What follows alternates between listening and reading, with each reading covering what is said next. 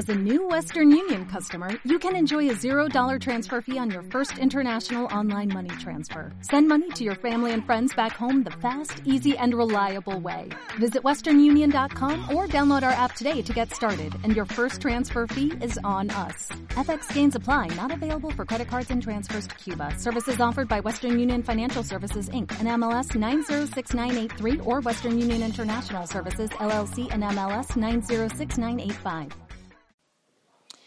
Hola, hola, mi nombre es Paola Yalavera, soy psicóloga clínica, ingeniera comercial y analista junguiana. Espero que mis artículos te generen preguntas y estas preguntas te conduzcan a la reflexión y a descubrir tus propias respuestas. El portal de los relatos será entonces nuestro lugar de encuentro para abordar temas relacionados con la psicología. Me da mucho gusto tenerte aquí. En esta ocasión he escrito un artículo relacionado con el aislamiento que estamos viviendo y lo que el encierro puede generar en nosotros desde mi punto de vista.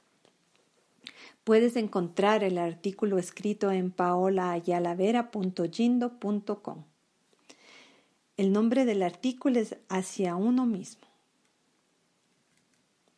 En algunas culturas antiguas, para que un miembro de la comunidad pueda ser llamado sabio o el sabio de la comunidad, debía, entre otras cosas, pasar por un tiempo de encierro, que era considerado como un proceso de iniciación espiritual, que tenía como objetivo crear un espacio para incrementar la experiencia interna y de esta manera recordar antiguas heridas, removiendo así el mundo emocional del individuo, conduciéndolo a contactar con espacios de su propio psiquismo hasta el momento desconocidos.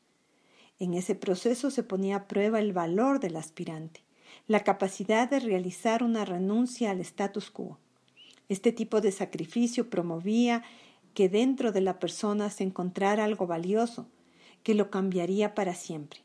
Surgía entonces la sabiduría, un conocimiento más allá de lo intelectual que proveía a la persona respuestas que sólo podían surgir de haber transitado el sendero del propio sufrimiento y haber sobrevivido a él.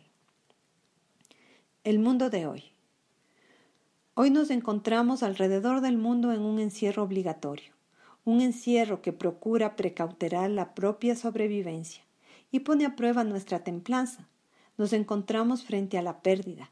Hemos perdido nuestro estilo de vida tal y como lo conocíamos. Hemos perdido el contacto cotidiano con el mundo exterior. Ya no hay lugares de encuentro disponibles ni para el estudio, ni para el deporte, ni para el arte, ni para nada. Aquellas afinidades que nos unían a otros en esos espacios simplemente no son posibles. Este es un momento de renuncia a muchos temas considerados como normales en nuestro mundo de antes. Ahora, sin embargo, se convierten en un anhelo por el momento inalcanzable. Este es el sacrificio que se nos reclama para dar prioridad a la salud, a la vida, con un alto precio a pagar. El sacrificio también está relacionado con la incertidumbre en varios aspectos, entre ellos saber cuánto durará y el impacto que tendrá a nivel individual y mundial. Lidiar con la incertidumbre pone a prueba todos los recursos internos de los que disponemos para mantener la cordura frente a la crisis. ¿Nos transformaremos en el intento? Esta pregunta la tendremos que responder cada uno. El encierro nos conduce a momentos de silencio, momentos en que la única voz que se escucha es la de uno mismo. ¿Qué nos dice esa voz? ¿Sobre qué nos habla? El encierro pone a prueba el gusto que podemos tener con nuestra propia compañía. El niño pequeño que en su cuna se entretiene jugando con su propio pie es una hermosa imagen de estar feliz con uno mismo. ¿Cómo me animo cada día? ¿Qué me proveo para mi propia felicidad? También estamos afrontando lo cotidiano, esos quehaceres propios para la sobrevivencia de cada día, cocinar, limpiar, etc. ¿Puedo cuidar de mí? ¿Puedo invertir mi tiempo en aquello básico y fundamental cada día? ¿Con qué actitud lo hago? El encierro también nos pone en los bemoles de la convivencia y del contacto que podemos mantener o no con quien está a la distancia. ¿Cuánto nos importa el otro? ¿Qué es afín entre nosotros? ¿Qué es lo que nos separa? ¿Qué puedo compartir? ¿Qué puedo tolerar? ¿Con quién y cómo nos estamos relacionando? ¿Qué es lo mínimo que espero de la relación? Todo está siendo puesto a prueba, simplemente porque no hay un lugar al que podamos escapar de la realidad y nos vemos forzados a afrontarla. Estamos siendo sacudidos por una situación que de ninguna forma está en nuestras manos que termine. Estamos siendo interpelados por nuestros propios temas pendientes, por nuestros propios anhelos olvidados.